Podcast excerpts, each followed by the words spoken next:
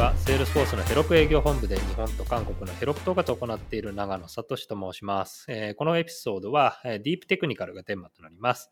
えー本日のゲストは、えー株式会社タンバリンの安倍さん、加野さんを、また、 Salesforce からは、プラットフォームスペシャリストの、えー安倍隆さんを迎えてお送りいたします。えーそれでは皆さん、自己紹介を、えーとお願いいたします。では、えっ、と、タンバリン、安倍さんの方からお願いします。はい、えー、安倍と申します。株式会社タンバリンで、えっ、と、エンジニアと、えーテクニカルディレクターという肩書きで、えっ、と、主にフロントエンドですとか、あとは、えっ、と、 Salesforce 関係で言うと、まあ、 Heroku ですとか、あとは最近では、えっ、と、 Commerce Cloud などをやっております。で、あとは、えっ、と、このポッドキャストに誘っていただいた、えっ、と、きっかけにもなってるんですけど、株式会社タンバリンの社内公開、えーポッドキャストをやってたりします。よろしくお願いします。よろしくお願いします。では、加野さんお願いします。はい、えっと、株式会社タンバリンの加納と申します。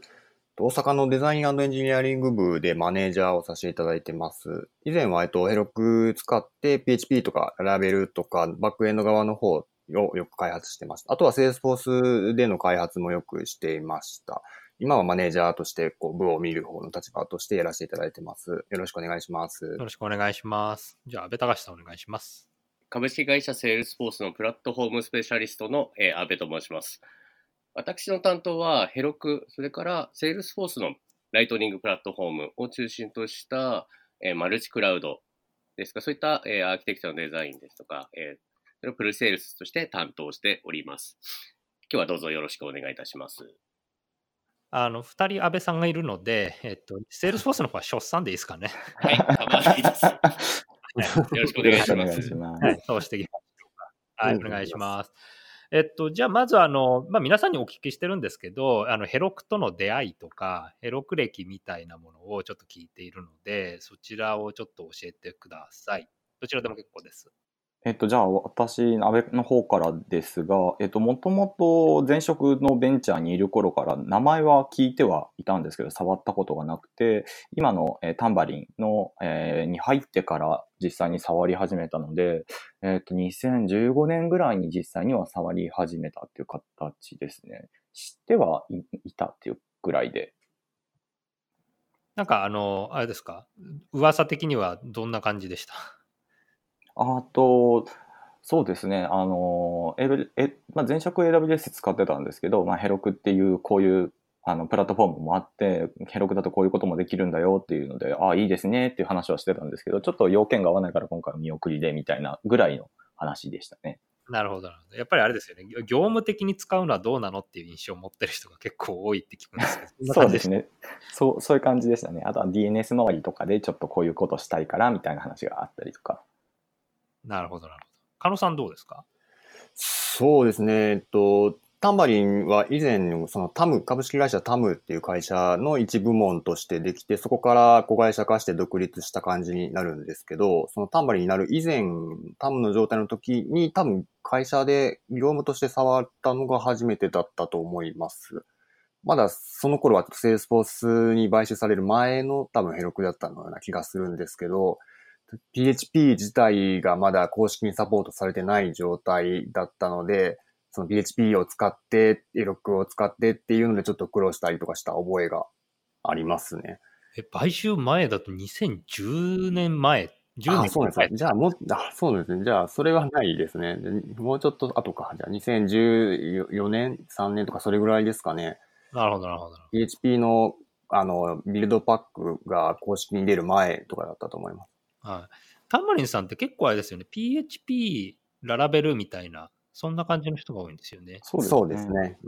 うん、Ruby、Ruby では使っ逆に使ったことがないですね。はいはいはい。まあ、Rubyist の人たちは結構もうヘロクは前から知ってますみたいな人多いですけど、PHP の方たちってやっぱりあれですよね、2014年とか5年とかぐらいっうん。ていう感じですよそうですね。ね。はいはい。ちなみに、翔さんって Heroku 知ってたんですか？入社前は。あの、名前だけですね。あの、私入社したのが2016年の1月31日なんですけれど、その前の会社でも、あの、 PaaS のクラウドがあったので、まあ、そちらの方使ってたっていうのもあって、あ Salesforce に入ってきてから、あ Heroku が、あの、ちゃんと使うようになったって感じですね。なるほどね。ありがとうございます。で、えっと、今日のテーマなんですけど、あの、まあ、フロントエンドとか、なんかこう、あのヘロク型のモダン開発みたいなところを中心にお話しいただきたいなというふうに思ってるんですけど、結構タンバリンスってやっぱりあれですかね、そのウェブ、まあ、アプリケーション周りのフロントエンド開発っていうのが結構あの受託されるようなメインになったりするんですかね。そうですね。あの、まあ、セールフォースだけって完結するものもありますけど、結構やっぱり Web と統合してってなって、ヘロクもっていうことが多いイメージありますね。うん、なるほど、なるほど。あの、よく使う技術スタックっていうと、どんな感じですか？あ、技術スタック。あ、まあ、PHP とかっていうお話ありましたけど。あ、はい。そうするとそうですね、PHP ララベルと、あとは、えっ、ー、と、まあ、フロントエンドの JS 側で言うと Vue.js を使ったりとか、あと一部のメンバーが Python をやってみたりとかはありますね。大体今は Laravel と Vue で完結みたいな形が多いですかね。あとは一部で WordPress の案件があったりとか。基本的には Heroku と Salesforce を合わせてみたいな案件が多いって感じなんですかね。そうですね。 Heroku 側で Web アプリの表側を作って、データは Salesforce 側に流したり、 Heroku Connect でつないだりすることが多いですね。うん。まあ、あれですよね。結構、その、基本的にはマルチクラウドというか、あの、独自性を出すために、Salesforce は、まあ、バックエンドで使って、フロントエンドはヘロクでっていう形のものが、結構この2、3年ぐらいやっぱり増えてるかなっていう気がする。んです。まあ、それ以外にあんまりこう、なぜヘロクっていうところが出てこないのかなっていう。あったりはするんですけど、でもまあ、ヘロクの方が簡単だっていうところは、結構インプリパートナーさんもあの感じていただいてるのかなと思うんですけど、そうですね。うん、どうですかね、やっぱりヘロクのそのプロジェクトと、あのまあ、他の AWS とか使った時とっていうのは、やっぱりちょっと開発も違ったりしますか？やり方と。うんそうですね。あの、うちはインフラ専門のエンジニアっていうのがいないので、どどうしても AWS やるってなると片手間でやらなきゃいけないってなるんですけど、あの、中入ってコマンド叩く時点でまあまあめんどくさいよ、めんどくさいんですけど、こう、何か障害が起こった時とかに自分たちで対応できないので、AWS の、なんか、まあ、パートナーの方をお願いして、えっ、ー、と、まあ、運用支援、運用監視みたいなところをお願いしたりみたいなので、なかなか自分たちだけで完結できないっていう大変さは正直ありますね。うんうん、その点、やっぱヘロクだと、こう、ポチポチやっていくだけで、しばらくほっといても大丈夫みたいなところって、すごい楽だなっていうのは思ってますね。あれですか、プロマネをしてるあの観点からもそんな感じなんですかね？まあ、スケジュール組むとか。ヘロクの方が、まあ、例えばプロジェクトマネジメントはやりやすいとか、そういうのってありますか？どう、どうでしょうね。そうですね。そうですね。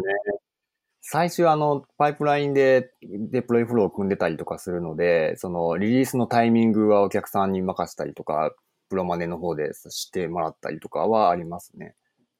ぱパイプラインとか使うとあのやりやすいっていうのは結構、まあ、あのタンバリン中尾さんの方からも聞いてたんですけど、はい、やっぱりあれですかねそういうそのヘロクフローで、えーと、レビューアップとか使ってっていうのはやりやすいですか？そうですね。今は GitHub でレポリポジトリ作ってっていうのがほとんどなので、そこでヘロクとつないで、パイプラインでもうフロー組んじゃって、で、レビューアプリで 社内確認だったりとか、あとは、マージしてからお客さんに確認したりとかをよくやってますね。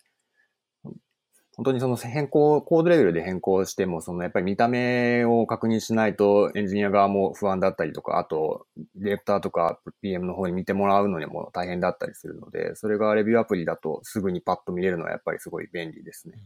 やっぱりフロントエンド開発をお客さんと進めていくときって、パッと見れないときついですもんね。そうですね。そうですね。まあ、それは今までだとど、どんな感じでそこら辺って埋めてたんですか？ヘロクを使う前というか、ヘロクのパイプラインを使う前に。ああ。うん、それこそ本当にレンタルサーバーとかヘヘテムルとかあの辺のサーバーを借りて、そこに買い上げて見てもらうとかですかね。うん。前に金さんとやってた AWS の案件だと、ステージングをこう、こパチパチ切り替えて、今これになってるんで、みたいなのを周知して、ブランチ切り替えて見てもらってみたいなのを、ああ、それもありました。めちゃくちゃ大変でしたね、やっぱ。えーなるほどね。まあ、あの、我々はプラットフォームを提供している側なので、実際にどういうふうにお客様とそのプロジェクトが進んでるかとかっていうのは、あんまりこう、まあ、お話聞かないと分かんないっていうところはあったりはするんですけど、もうあれですか、結構ヘロク使ってフロントエンド開発でっていうことは、こう、パターン化してるというか、こういうふうにやっていけばなんかいい感じだねっていうのは、もう、あの、御社の中では分かってる感じですかね？大体こう、鉄則で、こう、なんていうんですか、あの、勝ちパターンみたいな。ああ、そうですね。なんかまあ、とりあえずもう AWS 使うと単純に大変なので、できるだけヘロクに寄せてくださいっていう言い方を私はしてますね。面倒見なきゃいけないとか、その、プラットフォーム自体のアップデートとかはもう追い切れないから、そこら辺しんどいからもう、ね、ヘロクのやり方にのやってれば多分大丈夫だからみたいな言い方をしてます。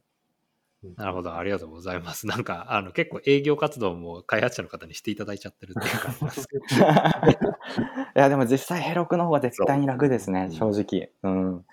ギター部上げるだけでここまで上がってっていうのがめちゃくちゃわかりやすいので。なるほど、ありがとうございます。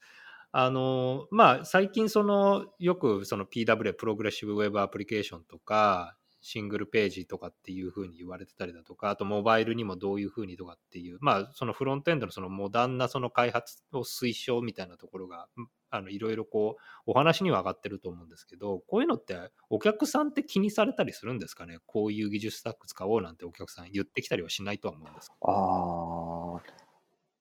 高速化のところだと結構話聞いたりはししますね。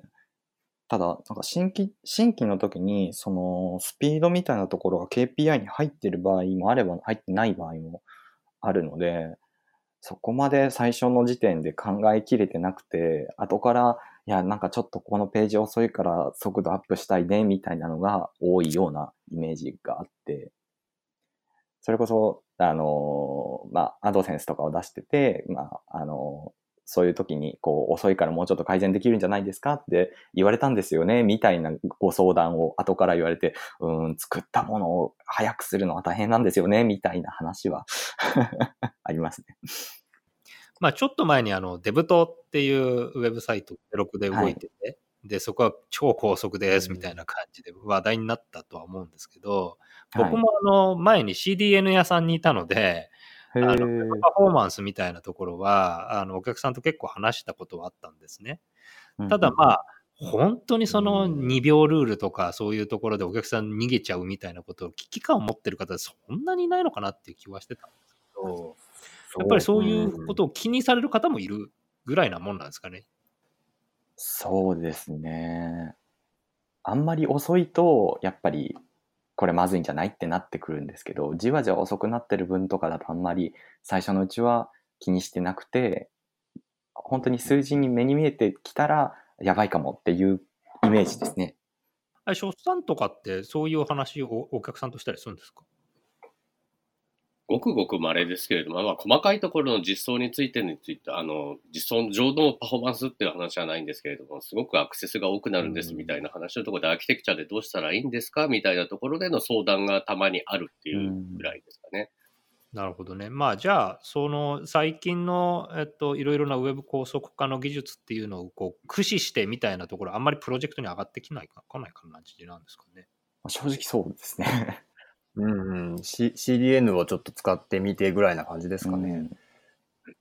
なるほど、なるほど。うん結構、あの、技術者の方からちょっと言われてるのは HTTP2 に対応しろみたいなあ感じはあるんですけど、そこもあんまなさそうですね、じゃあ。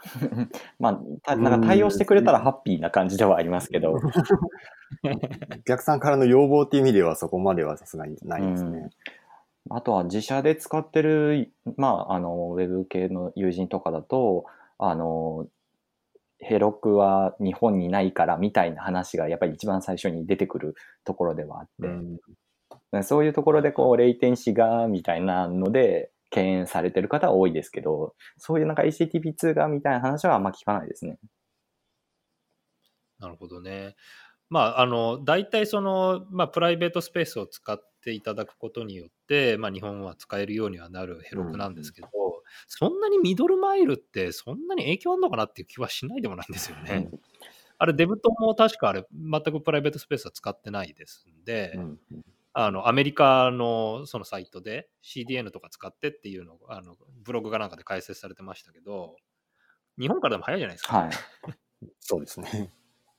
だから、日本にないと遅いってどんなアプリケーション作られてるのかなっていう、あのピュアにこう疑問というか、興味があるんですけど、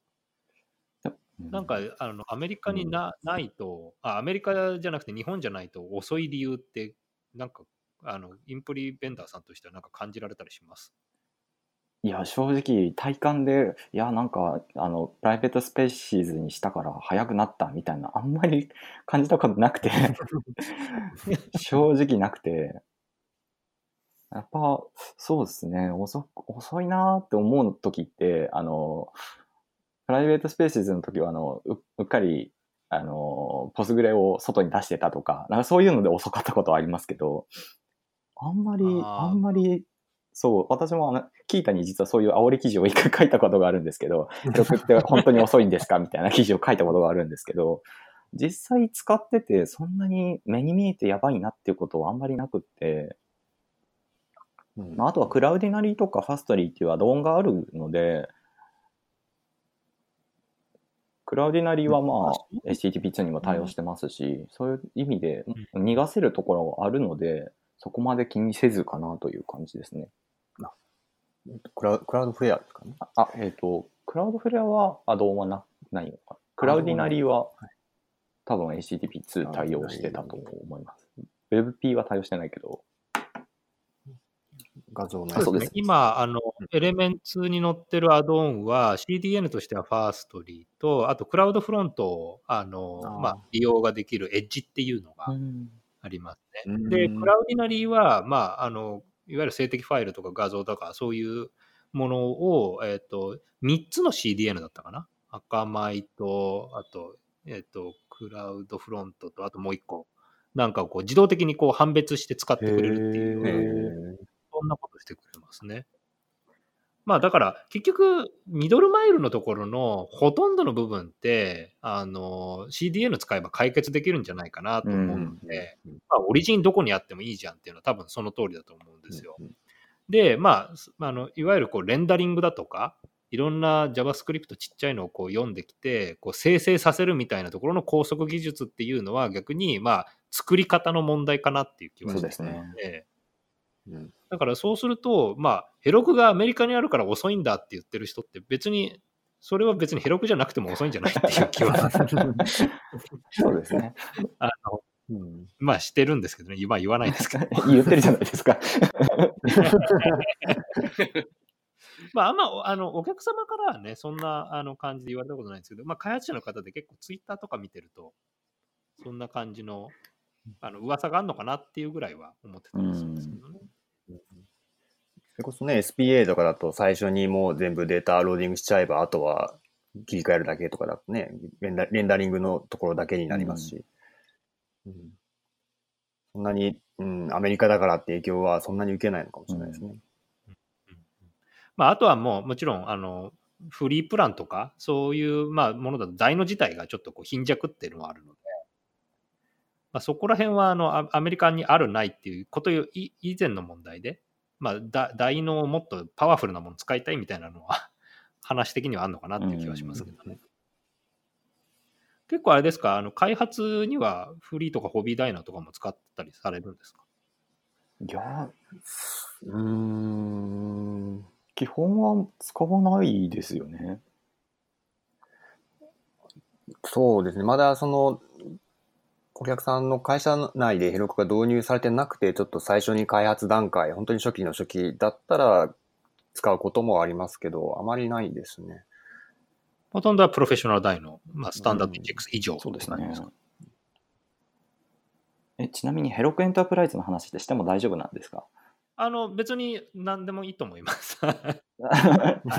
のお客様がヘロクエンタープライズを契約されていれば、もう基本はそのダイノがフリーにはならないので、まあそうですね。あの、パーソナルアカウントで開発して、それをこう、う動かして、あ、う映してみたいな方はいらっしゃいますけどね。なので、あんまりうん、その、フフリーに触れる機会がないので、たまに自分で立てたりすると、あ、フリーってこんななんだっていう 驚きが。まあそうですね。ダイノはそんな感じですよね。ただまあ、あの、コスプレとかは、あの、ベーシックなやつとか、もっとあのフフリーのやつとかっていうのを開発でも使われる方はいらっしゃいます。あそうですね。はいなるほど。じゃあまあ、パフォーマンスについては、あんまりこう技術スタックでこう解決っていうところもあんまりこう意識しながらやってるわけじゃないよっていう感じなんですかね。うん。そうですね。あとは、まあ、受託っていう性質上、すごく大きい、超大規模なものを作るっていうのが、うちの場合だとあんまりないので、そうなってくると、そういう、あまあ、バックエンド側の、えっ、と、パフォーマンスとかもそこまで、なんだろうな、えっ、と、かなりキツキツで作るってこともあんまりないので、今の時点ではそんなにですね。なるほど。ありがとうございます。あと、モバイルみたいな話もちょっと聞いてみたいなと思ってたんですけど、えっと、おあれ、タンバリンさんはネイティブ開発ってのはあんまり基本的にはやってないんでしたっけ？一部開発はしていますね。あんまり多くはないですけども。ああ、なるほど。じゃあ、えっと、まあ、Java ベースの Android とか、あと、まあ、あの、iOS 系とかも。そうですね。ある、はいはい、あることはありますね。どういうものを使ってるとかってなんかありますか ?Swift vs Objective-C とか。ああ、最近の、最近やったのでは Swift、iOS は Swift で、Android は Kotlin でっていうの開発がありましたね。うんうんうんまあそこはあんまりこうヘロクにあんま関係ない部分なのかなっていう気はするんですけど、そうですね。あのバックエンド側はヘロクでっていう感じのケースもあるってことですか？そうですね。その時は一部、その、しえっと、CMS 的な形で、そのニュース記事だったりとかの更新があったので、それはヘロクに独自の CMS 立てて、そこで API 使って通信をしたりとかはしてましたね。そこでヘロクは使っていたりしました。CMS って、ど独自の CMS って自分たちでちょろっと作ってみたってそういう感じなんですか？そうですね。その本当にその要件的にそんなに大したことはなかったのでっていう感じです。あの、ストラピとか最近あるじゃないですか、ヘッドレス CMS って。ああいうのがストラピたりしますか？ちその別のやつだと思うんですけど、一部使おうとしてたことはありましたね。なんていう名前だと忘れちゃったんですけど。あーあの、まあ、もちろん、あれですねえっと、エレメンツの、そのアドオンにも載っているあのものはありますけど、はい。あのババター CMS とか、ああ、はいはいはい。そうですね。はいはいエレガント CMS とか、うんあれもまあヘッドレスですよね。うん。あのヘッドレス CMS って最近なんか話にはよく聞くんですけど、御社でもなんかやってたりしますか？実際にどう、うん、検討段階ぐらいですね、うん本当に。やっぱプレビューができるかどうかっていうのが、そのお客さんが入力するときにプレビューができないっていうのが難しいんじゃないかとか、管理画面が英語だっていうのが、やっぱちょっととっつきづらいんじゃないかっていうのがあって、まだ、まあ、実用には踏み切れてないですね。うんなるほどね。まあ、あの、いわゆるそのトラディショナルなドゥルーパルとか、ワードプレスとかって、あんまりこうヘロクと相性いいものじゃないなっていう印象があったりするんですけど、そうですね。あの、会社の視点からも、あああいうものってなんか、使いやすいもんなんですかね？そのくらい、お客さん側からすると、その見た目で分かりやすいっていうのは一番あるんじゃないですかね。ワードプレスだと、こう、ど他のでも使ったことがあったりとかするので、使い慣れてるだったりとか、まあ、プレビューも見れたりだったとか、ワードプレス自体はやっぱり使い勝手はすごいいいんじゃないですかね。まあ、開発者側からすると、やっぱりワードプレスは正直あんまり、なんかおあんまり大きな声で言えないんですけど、私は あの社内でワードプレス撲滅を 訴えてた側なので、まあ、ヘロクにうまく乗らないっていうところが大きい原因だったんですけど、まあ、最近はワードプレスベッドロックっていうので、ヘロクに載せることができるっていうのは、まあ、私も実証してみて、うまくいったんですけど、だからそれでもやっぱりワードプレスっていうものに対してはちょっと、うーんって思ってしまう部分はありますね。うんうんうん、やっぱメンテナンスもそんなになんか、あれ、楽になるものじゃないですよね。そうですね。結構なんかね、あの、じゃあなんか脆弱性見つかっちゃったとか、パッチが出たとかって言った時にどうどうしていくんだみたいな、運用フローもなかなか作りづらいのかなっていうことを思ったりするんですけど。うん、そうですね。あれですか、やっぱりあの、御社的にはその開発もさることながら、運用であの楽な方向性で提案するっていうのも結構気にされたりはしますか？そうですね。なかなかまだ人数的にそこまで多くない会社なので、運用でずっとこう手を取られてるっていう状態になってしまうと厳しかったりするので、そこで運用も簡単にできるみたいなのは、お客さんも簡単にできるみたいなところは結構考えてるところかもしれないですね。まあ、あと、あの、このポッドキャストでは、まあ、聞いてる皆さんに、そのヘロクのその開発の楽しさとか、あとはまあ苦労話みたいなものなんか聞きたいなって気もしてたりはするんですけど、あの、なんかこう、あるプロジェクトに関わったものでっていうのでお話できるレベルで結構なんですけど、ヘロクの良かったこと、悪かったことみたいなものをお聞きできればと思うんですが。うん。そうですね。まあ、ちょっとプロジェクトとは違うかもなんですけど、あの、最近うちでは学生のい、まあ、インターンシップとかをやっていて、で、まあ、加野さんも私も面接とかを結構するんですけど、結構学生さんがヘロクを使ってることが多くって、やっぱそこでこう簡単にデプロイができてすぐに見られて無料っていうところで、あの、ヘロクが、あの、なんて言うんでしょう。そういうエンジニアコミュニティの一助になってるんだな、みたいなのを最近 痛感しましたね。ちょっといい話感あるんですけど。うんそうですね、やっぱりヘロクのいいところは先ほどから言っているように、楽にインフラエンジニア、うん、もう特にいらずにっていうところかなと思いますけど。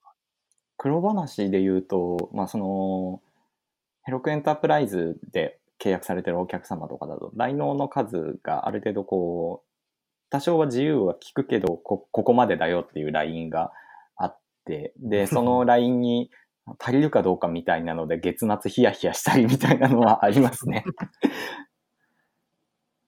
それはお客さんがもうだから30代のしか買ってないけど、結構、なんかわかんないですけど、プライベート M とか使っちゃって大変だみたいな、そそんな感じの話ですか？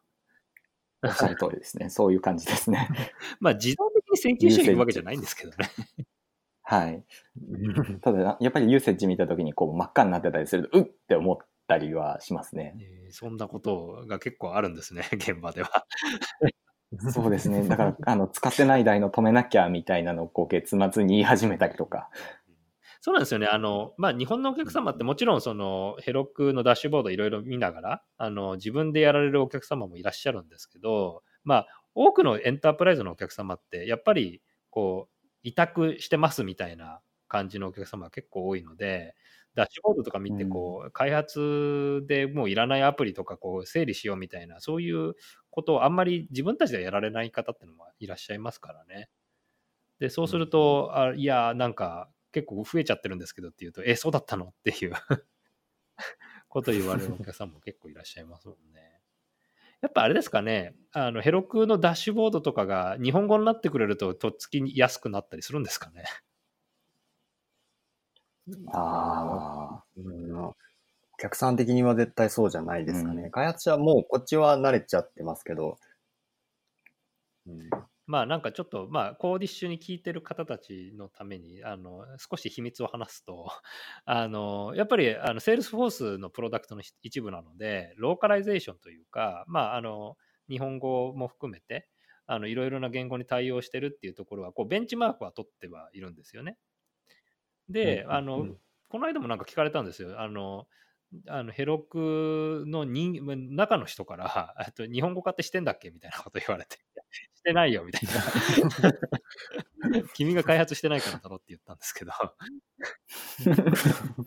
まあだから結構あれなんですよね。あの、やっぱり日本からの声を上げてないっていう感じで捉えられてるみたいで、だから僕一人だけいっぱい言ってるんですけど、結構盛り上がってくりゃいいのかなっていう気はしないでもないんですけどね。で、こう、こっから言った方がいいよみたいなのとかってあるんですか？うん、それも分かりにくいんですよね。結局日本、日本語でそれつぶやかれてても、誰も読んでそうですよね。シャープヘロクをつけて英語でこう日本語対応してくれみたいなのを常々言うみたいな。かもそれがインフルエンサーじゃないかああ、ダメだった。フォロワー、フォロワーなんかね、300人ぐらいでもあんま意味ないじゃん。やっぱ数十万のフォロワーがアメリカとか、まあ、英語圏でいますみたいな人が なかなかハードル高いですね。う ん地道にサポートケースを上げるのが早いのかもしれないですね。まあ、あの、まあ、あとは僕がちゃんと売り上げちゃんと達成して、あの、俺、僕の話がいっぱいこう通るようになればいいかなってそんな感じですか。ドキュメントとかヘロクとかも英語だとすごいいっぱいヘロク丁寧に書かれてるなって印象はあって、その英語自体もすごい丁寧な英語で書かれてるので、そんなに読みにくいというか難しいことはないんですけど、やっぱり日本語で書かれてるとすごいわかりやすいのになとは思いますね。まあ、そうですよね。もう本当に分かってるんですけどね、そこ。う んでも本当にえ英語ちょっとできれば、そのララベルとかも含めてものすごく丁寧に載ってるので、あの、言言語も一緒にこう、なんだろう、PHP でヘロクに上げてみるっていうのをやってみるときにはすごくいい教材なんですよね。ありがとうございます。あの、やっぱり、あの、ヘロクのドキュメントっていいねっていうふうに言っていただける方は結構、あの、多いんですよね。あの、細かくこう、カテゴライゼーションとかも含めてこう変えてたりだとかっていうのもあるのと、あと本当にその、なんていうんですかね、例えば Java だとか Ruby だとかっていう言語のこうスペシャリストが、こう、いい感じで書いてたりだとかしたりもするので、うん。あの、実はヘロクってこう、各言語ごとにプロダクトマネージャーがいるので、へえ。はい、だからまあ Java のオーナーを取ってるのは、まあこいつだとか、まあそういうのが結構あのいたりしますから、もうそこの人たちは本当によく知ってますね。うん。で、それをこう、まあちゃんと書いてたりするので、ドキュメントとして。だからまあ、あの検索してくれれば結構載ってるっていうのはあるんですよね。そうですね。うんまあ、ただそのドキュメントのその構造自体が結構、あの、アプリケーションとして作ってたりするので、あれ、Ruby のコードが後ろにあるっていう。だからこう ERB をこういちいち変えないとコンテンツが変わんないみたいなのがあったりするんですけど、ありがとうございます。あとなんか、あの、おすすめのアドオンとかっていうのも聞いてみたかったなっていうのはあるんですけど、なんかよく使ってるアドオン、まあ、あの、さっき、あの、 Cloudinary とかそういうのがありましたけど、開発向けの、例えば、あの、アプリケーションモニタリングだとか、エラーハンドリングだとかっていうのもアドオンがあったりするので、なんかあったりしますか？うん、なんか大体こう、 Heroku Postgres、Heroku Redis、Papertrail、SendGrid みたいなので、大体こと足りちゃってはいて、はい。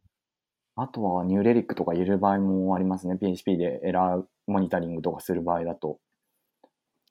結構あのペーパートレールとログ DNA でなんかあの派閥に分かれてるっていう噂があるんですけどみんなペーパートレールですか？そうですね。うちはもうほぼ全部ペーパートレイルですね。なんかあのモダンなものに対応してないみたいなことを聞いたことあるんですけどねペーパートレールのそのフォーマット自体がなんか多分使ったことないかも。そんなこともないのかな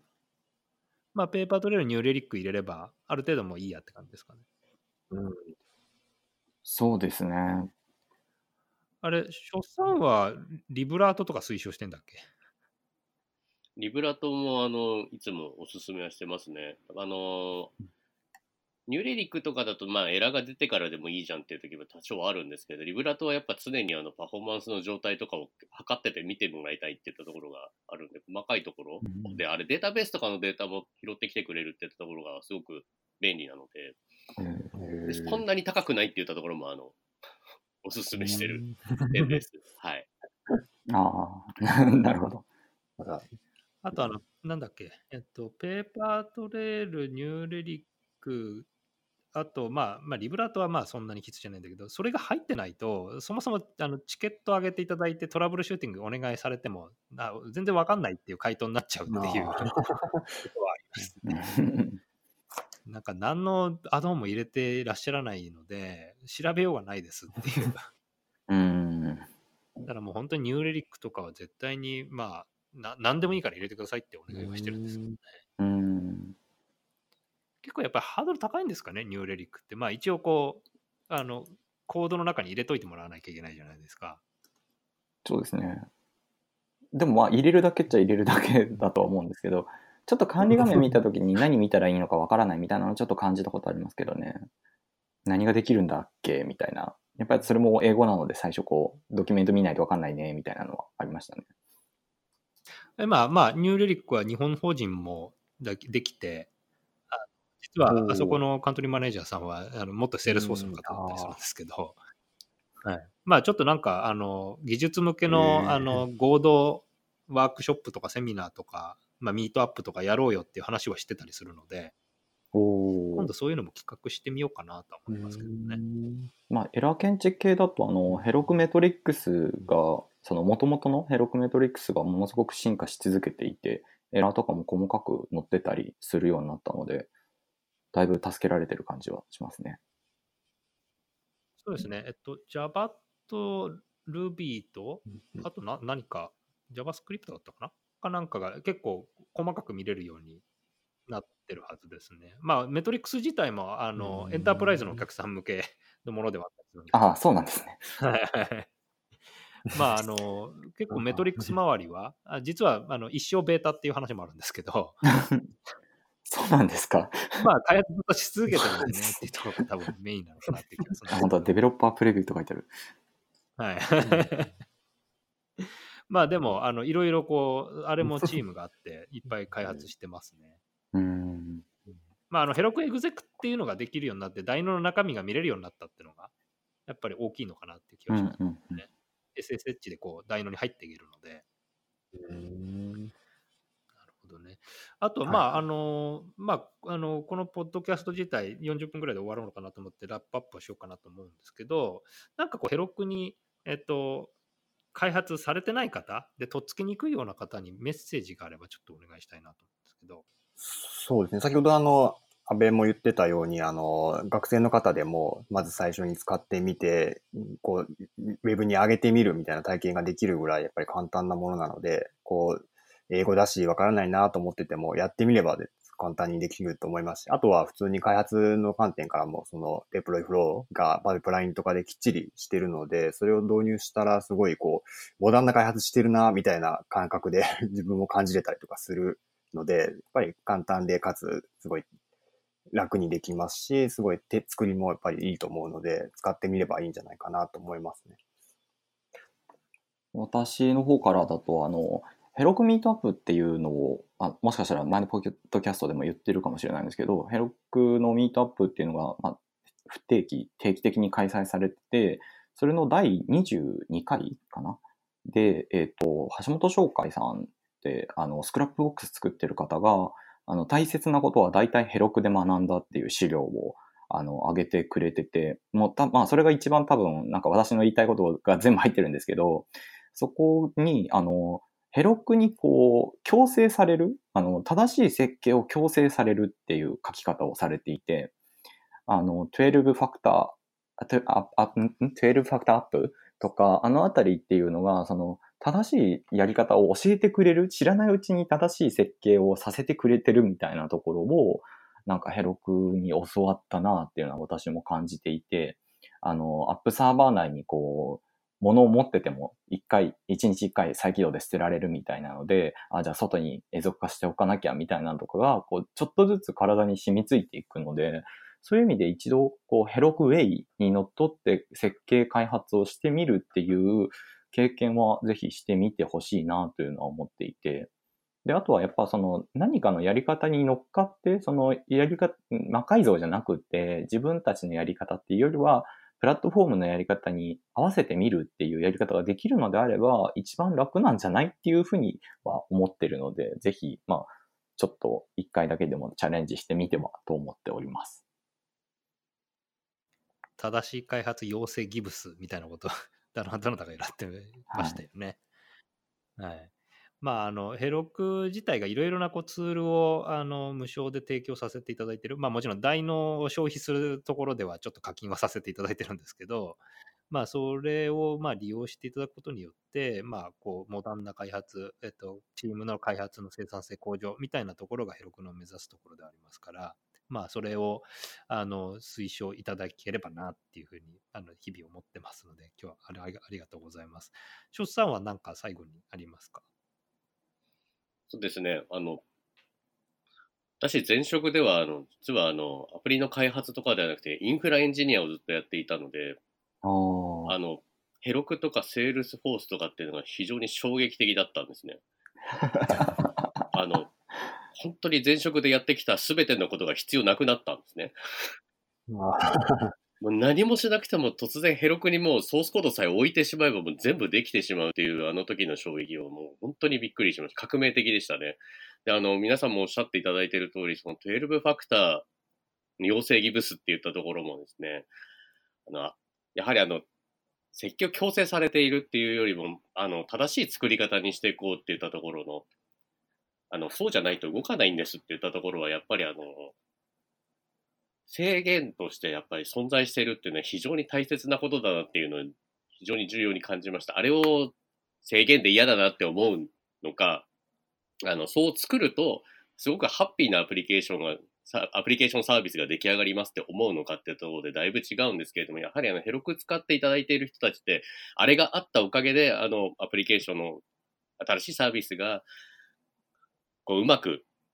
提供できているっていったところを身をもって感じていただいているっていう方たちだと思うので、ぜひそこをですね、もっと皆さんにもこうご理解、これから使おうとしている方たちも理解いただいて、別にそんなに高いハードルでもないし、あの、そこに乗っ取っていけば、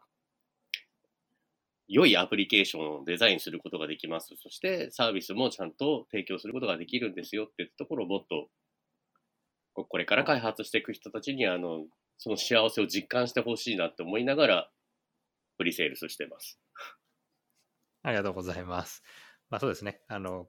学生の方とか、インフラエンジニアとか、そういう方にもどんどんこう広めていきたいと思うので、はい、皆さんもこれから、あの、あれですね。えっと、まあ僕も含めて、あの、日本の皆さんにヘロクをどんどんこう推奨、推進していくっていうのは必要なのかなっていうふうに感じました。はい。今日はどうもありがとうございました。ありがとうございます。ありがとうございましたあコーディッシュ JP ポッドキャストのエピソードをお聞きいただきありがとうございました。コーディッシュ JP はヘロクの日本チームがお送りしています。ヘロクは Salesforce に所属し、開発者に愛され続けるパース製品です。より詳しいことは jp.heroku.com にアクセスしてみてください。今日はどうもありがとうございました。ありがとうございます。あありがとうございました。